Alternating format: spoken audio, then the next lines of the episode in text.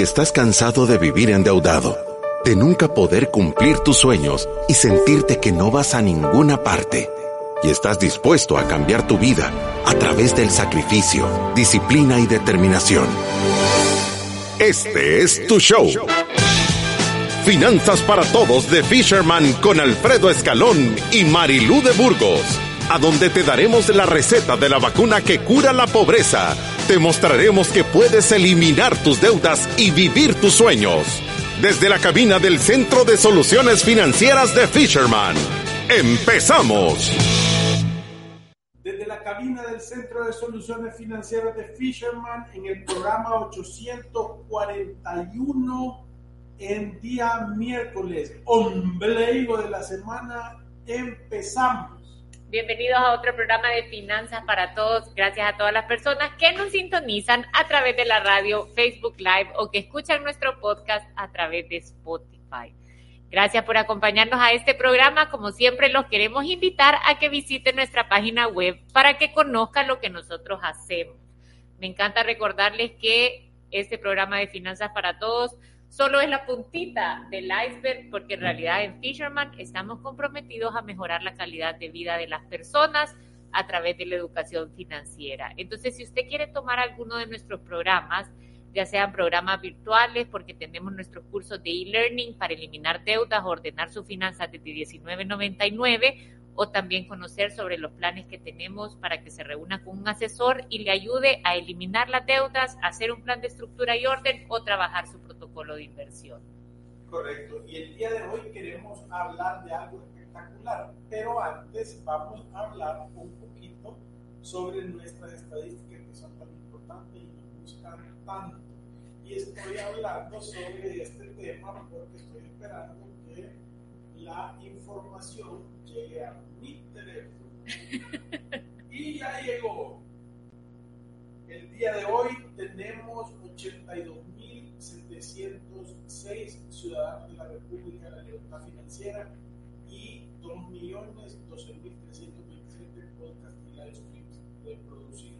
Nos sentimos súper contentos y les queremos dar las gracias a todas las personas que nos escuchan y nos siguen. Compártanlo, por favor, háganlo llegar a la mayor cantidad de personas porque de verdad creemos que podemos cambiar la economía del país educando una familia a la vez.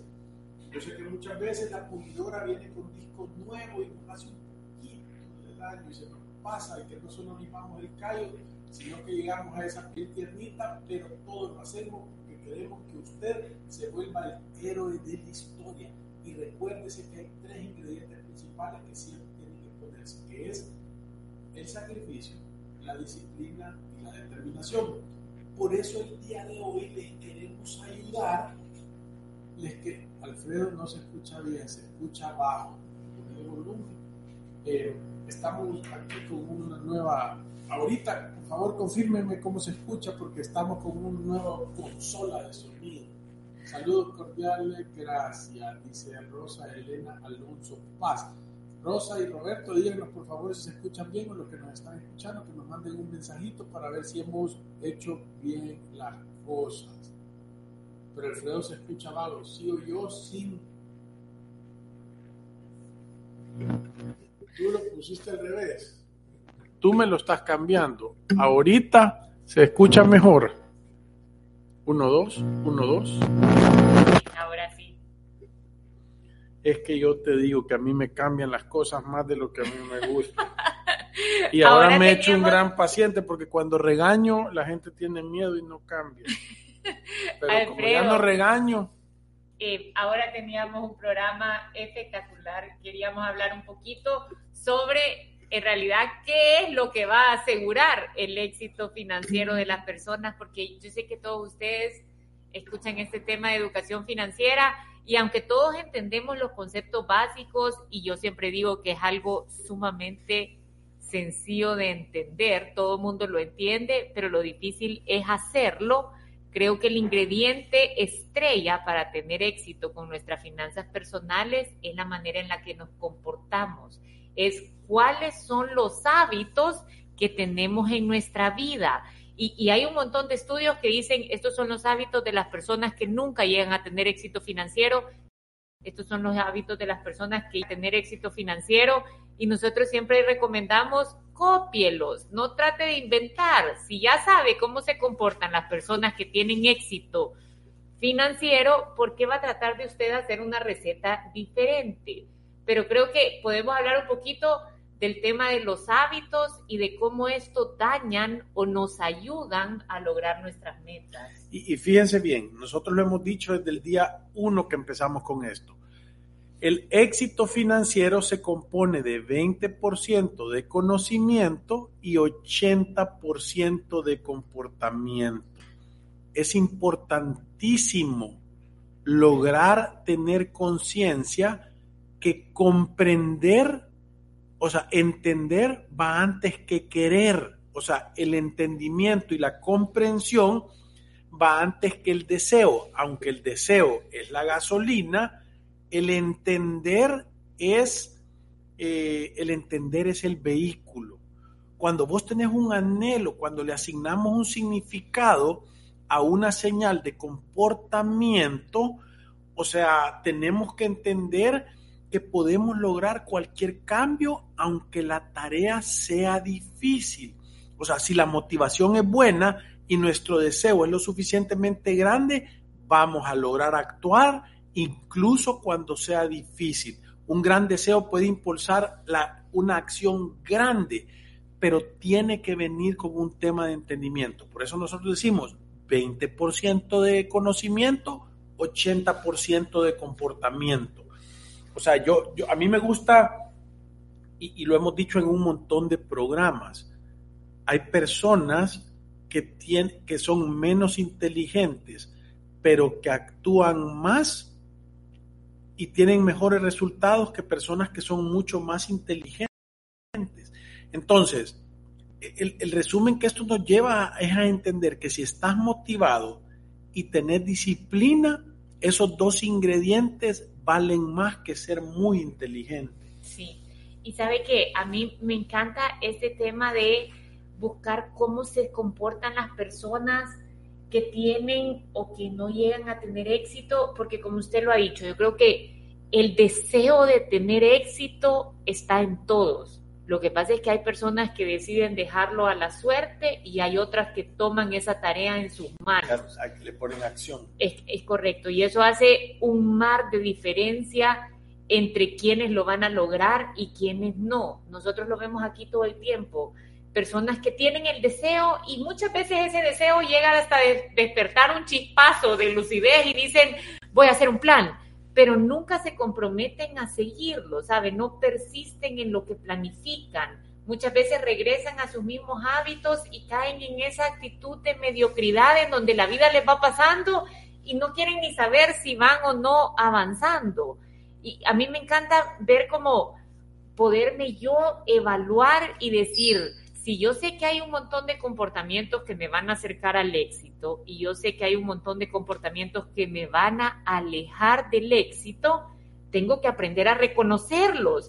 Porque cuando me veo actuando sobre uno de estos, puedo recordar y decir, esto no me está ayudando, esto me aleja de la meta, porque creo que todos, realmente todos tenemos el deseo de ser exitosos. Claro, ahora yo, te voy a decir qué es lo que pasa.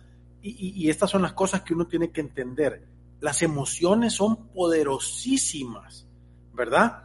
Y normalmente las emociones son lo que nos empuja a tener movimientos, pero nuestros pensamientos y nuestras acciones, o sea, tienen las raíces metidas en lo que nos parece atractivo y no necesariamente en lo que es lógico. Por eso es que muchas veces hacemos lo que queremos y no lo que debemos. Y, eso está arraigado en la manera que nosotros pensamos o en las cosas que nos atraen o en los que nos genera emoción. Por eso es que es importante, y, y, fíjense bien, entender la raíz de este comportamiento, porque este es comportamiento humano, normal y natural, hace que tú puedas tomar decisiones lógicas, de, razonamiento y que son las que necesitas para lograr tu objetivo y dejar de actuar en base a lo que querés. Normalmente nosotros lo hemos dicho, que cuando tú empezás a hacer lo que debes y no lo que querés, es un signo de madurez y de dominio propio. Es cuando dejas de ser un niño con un adulto. El niño, el niño voltea a ver el, ve la, por, la pedazo de pastel y se mete cuatro y se los come y no importa cuáles son las consecuencias porque no las entiende. El adulto dice, el azúcar me puede disparar diabetes, me puede levantar el peso, me hace no sé qué, y entonces vos decís, me voy a comer dos cucharadas del postre, ¿verdad? O solo me voy a tomar una Coca-Cola cada una vez a la semana.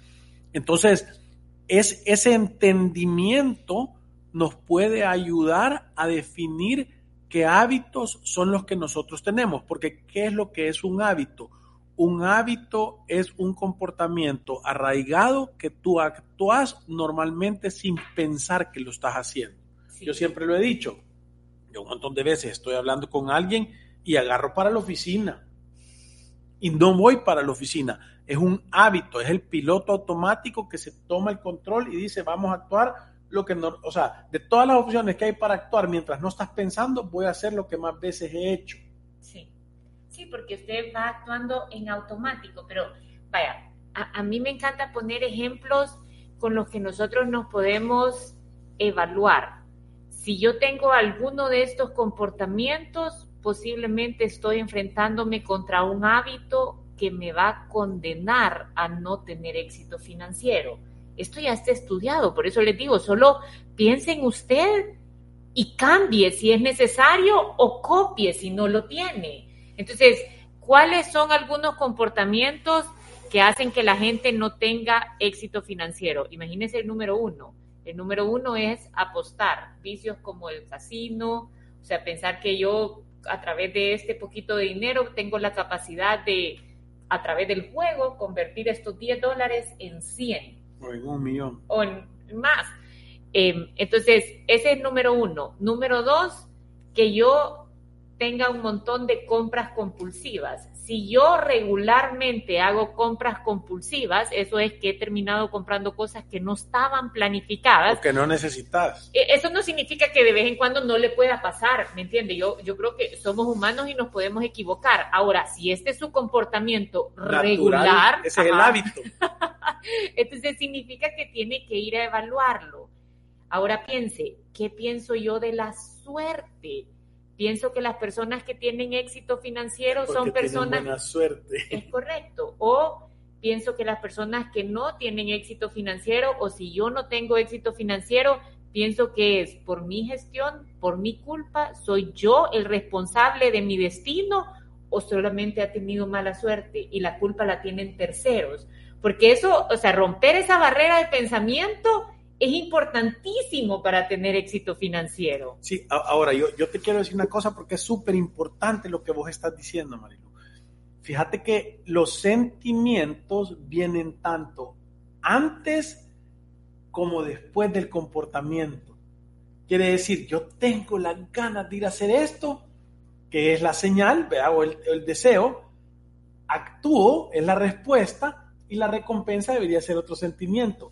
Yo no sé si a ustedes les ha pasado, pero dicen, pues tengo ganas de comerme una pizza o una hamburguesa o lo que sea. Y uno va, se la come y después se está sintiendo mal y dice, pues no sé por qué me comporto así, por qué me comí esta hamburguesa y este postre, si yo estoy planeando rebajar. Entonces, es como que alguien más se apoderara de vos y empezás a pensar en el sentimiento que vas a tener de respuesta o de recompensa cuando ya pasó la acción. Y eso es lo que normalmente pasa en las cosas que Marilu estaba diciendo, en una compra compulsiva. En, eso de compremos el ticket de la lotería porque yo creo que es de buena suerte. Y después de sí, cuando, cuando volteas a ver y chequeas la lista en el diario y lo ves y no te sacaste nada, decir vos volví a caer en ese truco. Sí. Y, y ¿sabe qué pasa? Yo con esto no quiero decir, ay, entonces solo cambie, qué fácil o sea, mañana despiértese y empiece a actuar distinto. O por qué no a partir de hoy. Yo, yo creo que cualquier persona que tiene el vicio del juego, cualquier persona que está comprando de manera compulsiva en base a sus emociones y que lo hace de manera regular, cualquier persona que le han enseñado, que está acostumbrada a pensar que hay gente que tiene buena suerte y hay gente que que nació con mala suerte y casi que ese es el destino que te va a perseguir para siempre.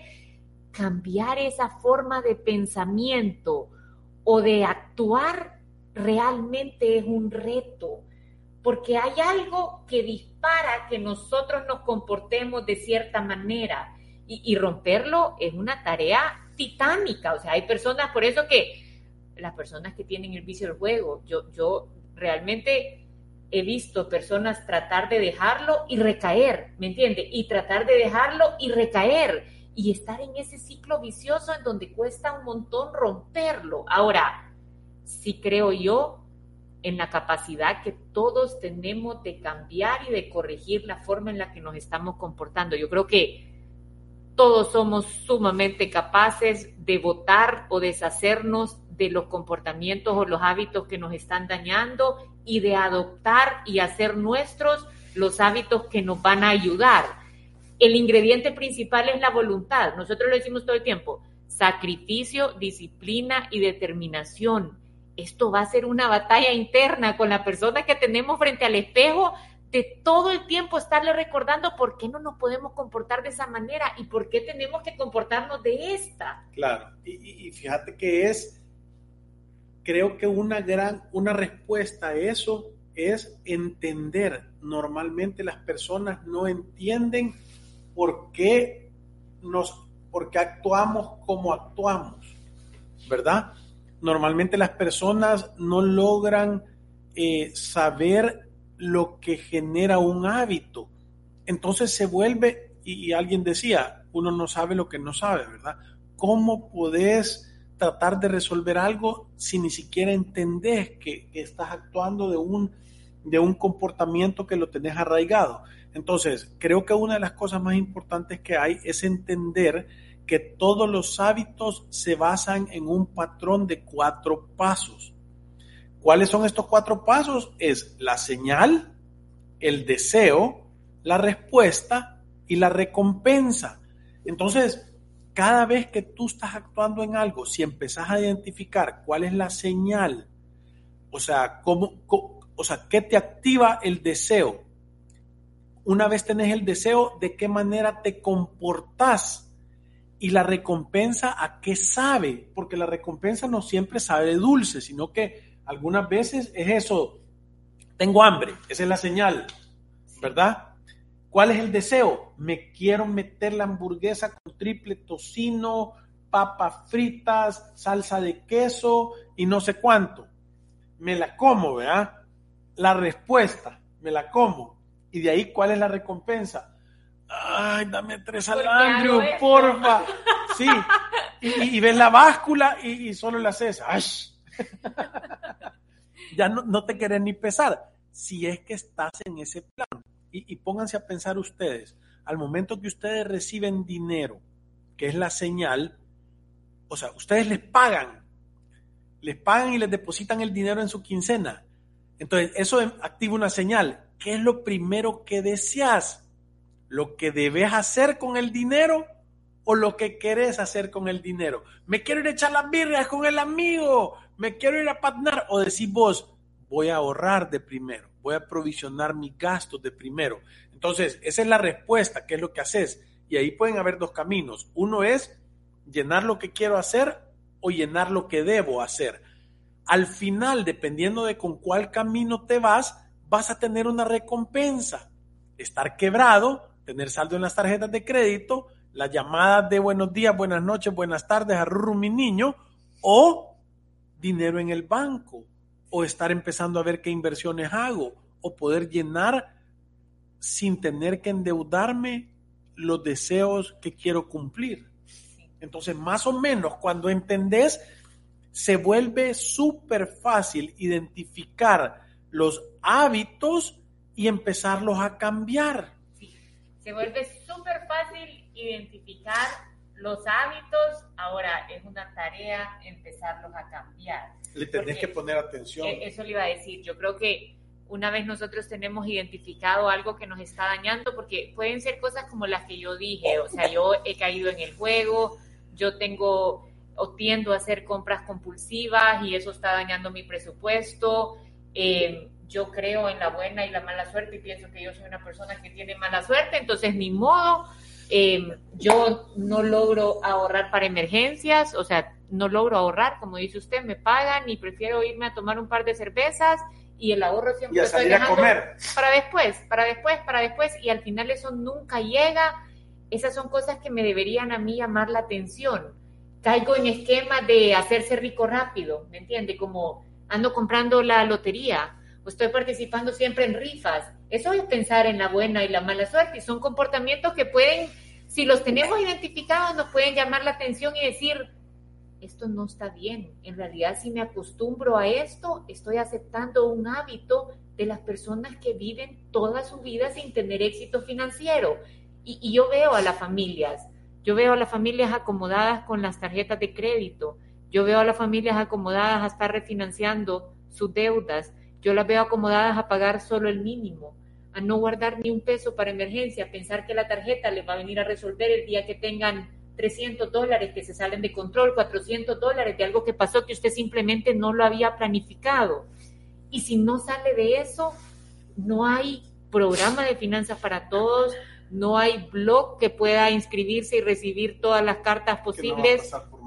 No, hay libro que lo vaya a salvar, no hay programa que usted venga aquí a nuestras oficinas y que lo pague si usted no está dispuesto a tener ese cambio interno. Yo, nosotros lo vemos todo el tiempo. ¿eh? Hay personas que realmente quieren tener ese cambio interno y votar los hábitos malos y aceptar los buenos. Y hay otros que piensan que esto va a pasar por arte de magia o que el tema de las finanzas personales es pura matemática, cuando no es pura matemática. Yo lo quiero, yo lo quiero poner de una manera que lo van a entender bien sencilla. Tú te das cuenta cuando una persona va a cambiar cuando asume el reto de enfrentarse a sí mismo hay gente que tiene ganas de tener una pelea consigo mismo y dice, si a este hay que vencer, lo vamos a vencer. Y se enrollan las mangas y se le dejan ir a la yugular. Y hay gente que no tiene las ganas de pelearse consigo mismo, que, que, el, que el deber ser está derrotado por la comodidad y la mediocridad. Sí, yo, yo, yo también así lo creo. Yo creo que hablando un poco de ese tema de hábitos, cuando ya mencioné algunos de que nos deberían de llamar la atención y, con esto deberíamos de pensar, estos comportamientos me alejan a tener éxito financiero, hay un montón de hábitos que me acercan a tener éxito financiero y yo puedo copiarlo, decidir, yo voy a empezar a hacer esto, como cosas tan sencillas, a mí de verdad que me encanta este tema porque son cosas tan sencillas como despertarse temprano. Tomarse un vaso de agua, nomás te levantás sí, tener un desayuno saludable, dedicarse un poco de tiempo a hacer ejercicio y a prepararse para su día de trabajo, hacer una pequeña lista de las cosas que usted quiere ejecutar ese día y tener conciencia de que la mañana es un momento más productivo del día. Muchas veces estamos dejando las tareas importantes para las 4 o las 5 de la tarde. Llevar un control de nuestros ingresos y de nuestros gastos. Yo sé que cuesta, créanme, porque a mí me ha costado hacerse el hábito de estar escribiéndolo, estar guardándolo, pero de repente empezamos a identificar comportamientos o, patrones que tenemos en nuestro presupuesto y que decimos, esto vale la pena medirlo. Yo se los he contado en, alguna ocasión, cuando uno tiene un presupuesto, encuentra áreas de oportunidad en donde puede ahorrarse, tener el mismo estilo de vida, gastando menos dinero y ese dinero que logra salvar le va a quedar a usted y a su familia. Es como hacerse un descuento sin sentirlo. Claro. Y, fíjate que yo eh, eh, no me acuerdo cuál es el, nombre de la aplicación que ocupé, pero le, voy a comentar. esta aplicación te ayuda a generar hábitos y empieza con hábitos pequeños. O sea, y tenés que, uno de los consejos que te dan es que los los hábitos se tienen que volver obvios, se tienen que volver fáciles. Voy, a poner el ejemplo. La, aplicación empezaba haciéndote un artículo de darte un montón de datos de por qué es importante al nomás levantarte tomarte un vaso de agua. Y explicaba ahí que todos tus órganos están eh, eh, agarrando todas las toxinas del cuerpo, que, que, como que se llama, que en el tiempo te deshidratas, que necesitas agua fresca para poderte limpiar y sentirte bien, y estaban los datos de eh, salud de las personas que tenían el hábito de tomarse un vaso de 12 onzas de agua al nomás levantarse, ¿verdad? O sea, que ahí te generaba conciencia y entendías el por qué. Bueno, y de ahí te decía, haz el hábito de todas las noches, antes de dormirte, poner un recordatorio, una alarma para ir a traer un vaso de agua y ponerlo en tu mesa en noche. ¿Verdad? Entonces, eh, la señal era, nomás me levanto, me voy a sentar en la cama y lo primero que voy a hacer es que me voy a tomar un vaso de agua a ver a Dios. Y entonces vos decís, empezás, yo tengo años de lo primero que hago es que nomás me levanto, me tomo un vaso de agua. Si, si, me he tomado agua en la noche por cualquier cosa, lo vuelvo a llenar y me lo tomo todo porque es un, es un buen hábito. Entonces, después de eso, tú tenés que entender cuáles son los objetivos que tú tenés que tener para hacerlo. Entonces, si, el hábito lo haces obvio, número uno. Número dos, que el hábito sea atractivo que sea algo chivo, tal vez puedes comprarte un vaso que mantenga el agua fresca eh, y, puedes ponerle una tapadera, tal vez para no, ya lo he botado yo en la mesa noche, en las noches, en pesadillas, eh, eh, que, que, no se caiga, o sea, o sea, lo haces atractivo. Después de eso, que sea fácil de hacer, que sea fácil de hacer, que no tenga una gran complejidad y por último, que sea satisfactorio, que te brinde una recompensa buena. ¿Me entendés? Entonces, ¿Qué es lo que esta gente decía? Al final lo que tú no, tú no, el objetivo no era tomarte el vaso de agua en las mañanas, era incorporar el tema de tomarte el vaso de agua en las mañanas, meditar un rato, orar o, o, o, estar contigo mismo un rato y después de eso hacer ejercicio antes de, de bañarte. Y eso te demostraba el impacto que tenía en tu salud, ¿verdad? Y entonces después de eso se te, se te hace un hábito espectacular. Lo lindo cuando entendés estas cosas es que te das cuenta que podés cambiar cualquier cosa que tú te propongas. Puede ser la salud, puede ser eh, el tema financiero, puede ser el tema de relaciones, puede ser el tema de, o sea, el tema que vos de verdad querrás, lo podés controlar si tú entendés cómo funcionan los hábitos, cómo deshacerte los malos y cómo cambiarlos por buenos. Sí, eso es lo que yo, yo también iba a decir. Si usted quiere tener éxito financiero, aprenda a controlar sus emociones, viva de acuerdo a su capacidad con un presupuesto balanceado, que tome nosotros una, lo decimos todo el tiempo. Tome una PFP, una planificación sí. financiera personal. Dedíquele menos tiempo a ver la televisión y a estar navegando a través de sus redes sociales lea cosas para poder desarrollarse personalmente y deje de procrastinar y empiece también a evaluar su, su, entorno. Si toda su familia y sus amigos están quebrados, búsquese un amigo que pueda contribuirle a darle un par de buenos consejos financieros y empiece a rodearse de personas que lo van a impulsar y no que lo van a estar deteniendo.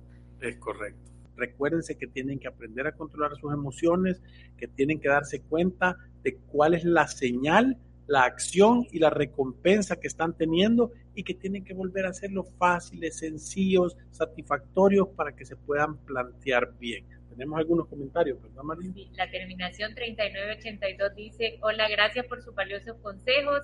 También hay que conocerse a uno mismo, entender nuestras fortalezas y debilidades ser consciente de mis capacidades y habilidades para poder potenciarlas y buscar otras, por supuesto. También tratar de superar o minimizar mis debilidades o defectos.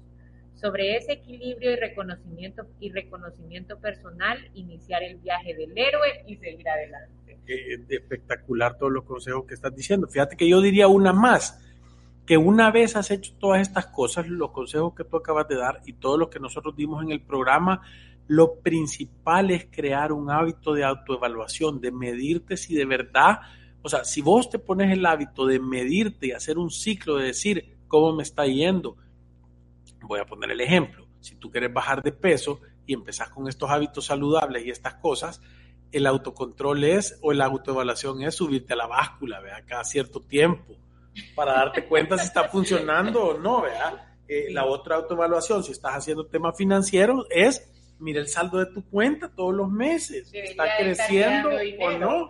Sí. O si estás en, el tema de matar todas tus deudas, está bajando el saldo de tus deudas.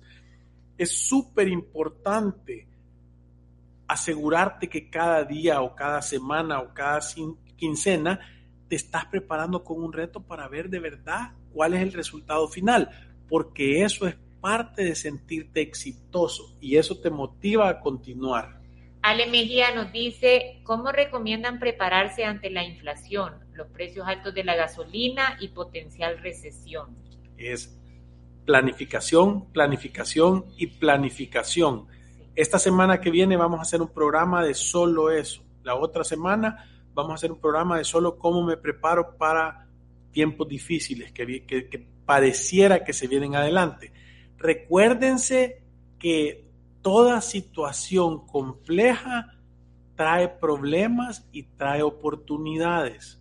Entonces, yo lo primero que te recomiendo, Ale, es si antes hacías un presupuesto que lo manejabas, eh, voy a decir, en rubros grandes, hace un presupuesto donde tengas un control de cada una de las cosas.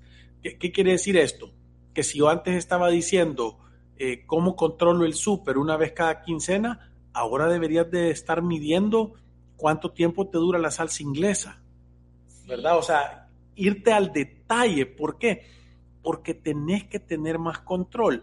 Al momento de tú tener más control, vas a ser más eficiente y le vas a poner menos presión al tema de los ingresos o vas a poder hacerle frente de una mejor manera al tema de los gastos y, sabe que yo, yo creo que este es un tema como de preocupación para muchas personas, Alfredo, porque a veces nos mandan mensajes a nuestro, a nuestro teléfono pidiendo que hablemos de este tema de la inflación, de cómo está subiendo el precio de las cosas, y, y creo que ya lo hemos tocado en programas anteriores, pero siempre nuestra recomendación ha sido la misma. Sobre este tema de la inflación, lastimosamente no tenemos control se sabe, se va a traducir en una alza de precios en algunos productos o servicios más que en otros, pero tenemos que ajustar nuestro presupuesto para hacerle frente cuando son cosas absolutamente necesarias. Por ejemplo, supermercado, por ejemplo, gasolina. ¿Me entiende? Estas son cosas estudio, vaya, que el colegio ya también anunció que le van a subir eh, eh, eh, a, a, la cuota y casi que la están ajustando a lo que fue la inflación del año pasado, ¿sabe? Y sobre estas cosas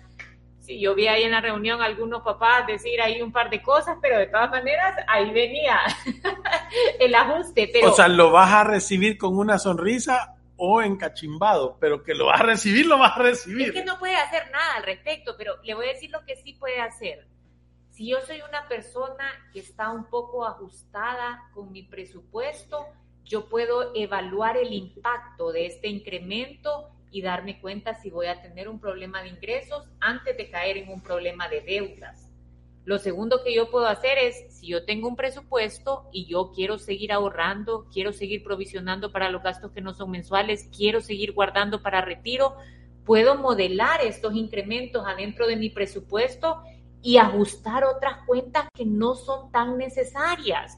Si está subiendo el súper y yo estoy inscrito a Netflix y a Disney y tengo cable, internet, puedo buscar un plan que me tenga algo más básico y que me esté ahorrando un par de dólares.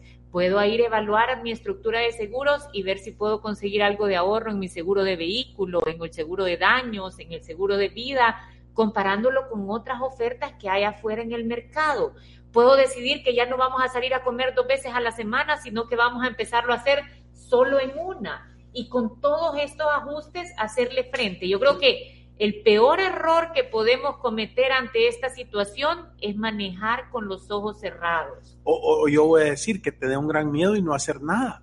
Por eso le digo, o sea, simplemente estar recibiendo los incrementos y decir, uy, qué caro se está volviendo todo, pero yo en mi día a día, en mi mes a mes o en mi semana a semana, realmente no sé cómo estoy pasando, no sé cómo estoy saliendo.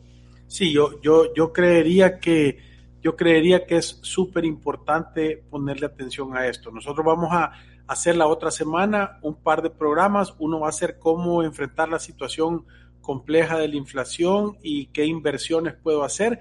Y la otra va a ser un tema de cómo hacer compras eficientes en comida y ese tipo de cosas. Eso es lo otro que le iba a decir, que podemos hacer incluso un programa en donde evaluemos cuál es la manera más eficiente, que yo dije que hay que prepararlo un poco, de hacer las compras en supermercados. Hay veces que hay días de descuento, algunos días de frutas y verduras, puedo conseguir las cosas a un mejor precio, puedo ir al mercado y comparar cuáles son los precios, puedo hacer un menú con recetas económicas y tratarme de ahorrar en la manera en la que estoy planificando la compra en esos rubros, porque sí es una realidad que está subiendo el precio de las cosas y que no podemos controlarlo.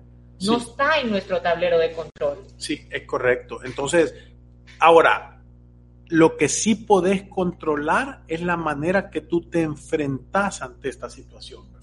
Y esa es la que nosotros decimos, los ciudadanos de la República de la Libertad Financiera, no le huimos a este pleito, si no nos ponemos rodilleras, coderas, casco, pechera, anteojos para que no nos puyen los ojos y, no, y le vamos a aprender a hacer la llave a esto para solventar el problema es un obstáculo más. Si a usted le está afectando la inflación, es una señal, es una buena señal. ¿Sabe por qué? Porque quiere decir que usted está vivo y puede hacer algo al respecto. Entonces es importante que le pongamos atención, que nos eduquemos y ¿saben qué? Aquí es donde hacemos comunidad. Si usted encontró una manera de venir y de comprar cosas baratas en algún lugar, publíquelo y compártalo con los ciudadanos de la República de la Libertad Financiera y diga, hey, encontré donde comprar granos básicos al por mayor que valen menos que en, el súper. Encontré este lugar a donde hacen reparaciones de vehículos baratos y son buenos. encontré eh, una manera de poder comprar medicinas un poco más baratas. O sea, todas esas cosas son bienvenidas porque esa es la comunidad. En grupo podemos hacerlo mejor. Sí, Alfredo, con esto se nos ha acabado el tiempo. Gracias por todos sus comentarios. Nos vemos el día de mañana para otro programa de Finanzas para Todos y como siempre nos vamos recordándoles que ir a través de la vida sin una planificación financiera personal es un acto de genuina locura. Gracias. Adiós.